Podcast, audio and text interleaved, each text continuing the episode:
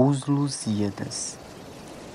Festejos e despedidas de Melinde, canto 6 Não sabia em que modo festejasse o rei pagão, os fortes navegantes, pera que as amizades alcançasse do rei cristão, das gentes tão possantes, pensai-lhe que tão longe o aposentasse das europeias terras abundantes. Aventura que não nos fez vizinho, donde Hércules ao mar abriu o caminho.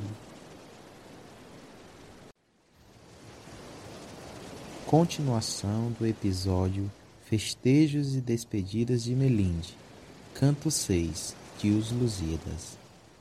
Com jogos, danças e outras alegrias, a segundo a polícia melindana com usadas e ledas pescarias, com que alageia Antônio alegre e engana. Este famoso rei, todos os dias, festeja a companhia lusitana, com banquetes, manjares desusados, com frutas, aves, carnes e pescados.